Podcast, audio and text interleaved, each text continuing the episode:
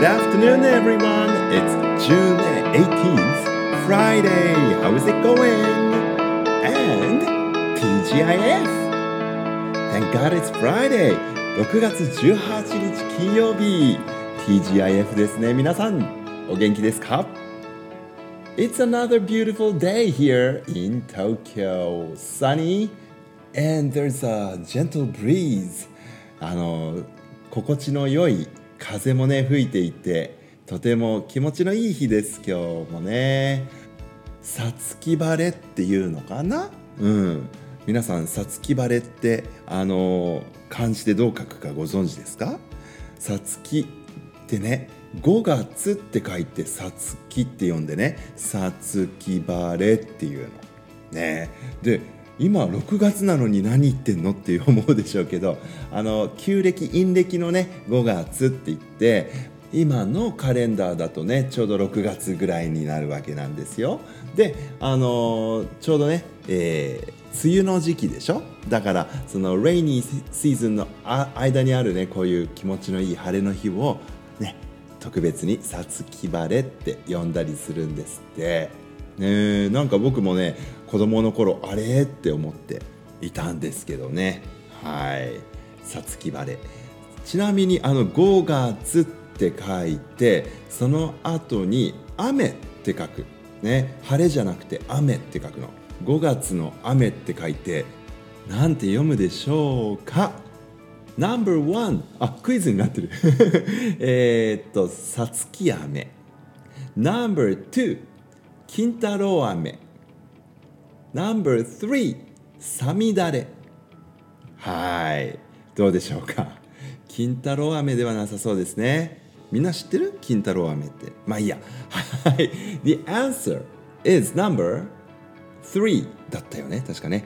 あの今適当に何もメモせずに言ってるから間違えてたらごめんなさい。えっと「さみだれ」って読むんですね。で「さみだれ」っていうのもこの梅雨のこと。ね5月の雨梅雨の時期の雨しとしとね、えー、だらだらとしつこく降る感じがあささみだれっていうのかな。よくあのさみだれ式にどうのこうのってねいうことがありますけれどもさみだれ式っていうのもそのくどいっていう感じでねあの何度も繰り返しっていうのをさみだれ式って言ったりするんだってね。はい。是非あの皆さん日記とかねつけてらっしゃる人はえー、日記に使ってみてください。5月の雨さみだれとかね。5月の晴れでさつき晴れとか。あともう一個ね面白い読み方する5月っていうのがあるんですよ。ご存知ですか？5月って書いた後にハエって書きます。5月のハエにいって送り仮名ねいってつけるの。5月ハエいって。これねなんとなんとうるさいって読むんだって。面白いでしょ？なんでうるさいってこういう風に書くのかとかね。ああとそうだ。あの早乙女さんっていうね名字。ね日本語の名字がありますよね。この早乙女さんっていうのも5月って漢字が入るんですよ。ちょっと調べてみてください。他にもね、えー、人名、えー特に日本語の名字にですね、えー、まあ、月日の特殊な読み方をねする、えー、名字の方とかっていうのがいらっしゃいますよ。8月1日っていう風に書くね、あのー、名字の方とかお会いになったこととかありませんか？ね、あと4月1日さんっていう方もいらっしゃるんですけどこれあの8月1日さんとか4月1日さんっていうあの名字があるわけじゃなくて違う読み方するんですよ。これも面白いでしょう。ぜひぜひあの皆さん調べてみていただけたらと思います。はいそんなわけでさつき晴れの気持ちのいいアフタヌーン。にですね皆様にこうして、えー、ラジオをお届けできますこと TGIF ラジオでございますけどもねちなみにこの、uh, weekend this weekend the weather will be not so good they say 少し天気ね下り坂なんていうふうにも言われてるみたいなのではい。あんまりお外でお散歩できないかなトッピーくんととか心配もしておりますけれども Everyone please have a great weekend okay?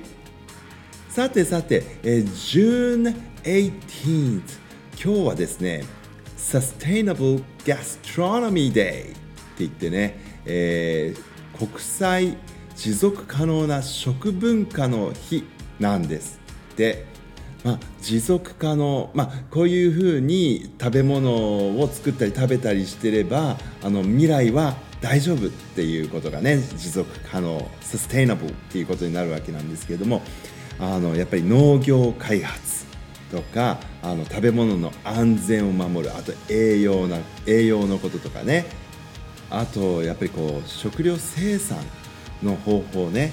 で、えー、例えばですけれどもあの僕たち卵を食べるのが好きなので卵を産んでくれる鶏さんを、まあ、たくさん飼ってもらわないとねたくさんた、ま卵食べられないじゃない？だから卵がすごい大事なんだけれども あの鶏さんその卵を産むためだけに生きてるあの鶏さんっていうのが、まあ、たくさんいるわけですよ世界中にはね。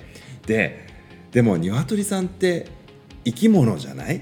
なんだけどその生き物として生き物らしく生きてない、えー、鶏さんの卵っていうのももう本当に大量生産のように工場のようにね作られてる場所もあってでそれで本当にいいのなんて言ってあの皆さんあの使ってらっしゃる iPad あるでしょ？iPad mini じゃなくて iPad の方ね11インチぐらいのやつ。あのタブレットの広さぐらいのケージに一生押し込められて、えっと、餌を食べて生きながらえながら卵を産み続ける鶏。もうその iPad という面積から外に出られないで一生を終えちゃうって。なんかちょっとひどいよね、うん、例えばそういうことってあるらしいんだよ。だからあのこのね Sustainable Gastronomy Day そんなようなね食料生産についても目を、えー、向けたりとかするのにいいのかなって。あのさっき僕調べながら思ってたんですけどね。まあガストロノミーっていうと美食って言いますけれどもなんか美食っていうとねこうグルメっていう風にねあの捉えちゃうんだけれどもその三大珍味とかあるじゃない？なんだけどその生態系のこととかあと動物の動物らしさとかそういうことを考えた時に果たしてね本当に美しくなるための食事っていうのは何なのかなんていうのをまあこれをきっかけに考えてみるといいと思うんですよね。やっぱり私たちはあの生きるために食べてるんですけれどもあたまに僕はね食べるために生きてるかもなって思うくらい食べるの好きですけれどもやっぱり食べ物そのものがあの自分の体になるわけであのそのやはり自分の体をねあの美しく保つためにはやはり口にするものも美しくないとね良くないでしょ？でやっぱり体が美しいっていうかな健康でいられないとやっぱり心もね健康でなくなってしまうかなっていうふうに思うのではい。私たちが口にするもの食べるもの、うん、そういうものについて少し意識を向ける、えー、June 18th、えー、Sustainable Gastronomy Day 皆さんもぜひいろいろ考えてみてくださいね。そして、えー、International Picnic Day でもあるそうですよ。June 18th いろんな記念日なんですね。他にも International Sushi Day ね、あの世界の国際デーにね一つに寿司っていうのがありますね。あの日本のこのお寿司という食文化もね、まあ、これをあの美味しくいただくことによって例えば海のサステイナビリティね持続可能性とかっていうのを考える上でも、ね、ヒントになるかなって思いますけれども。はい、今日はなんかサステイナブルなことばっかり考えて、えー、ラジオをお送りいたしました。まあ地球にはねいろいろ今本当に解決しなきゃいけない。そしてその解決策が困難だって思われるような問題たくさんあるんだけれどもね。Let's look for、uh, something good in a difficult situation. 難しい状況でも何かいいものを見出していけたらいいですよね Alright, I will come back on Monday. Until then, everyone, have a great weekend. Goodbye, I love you.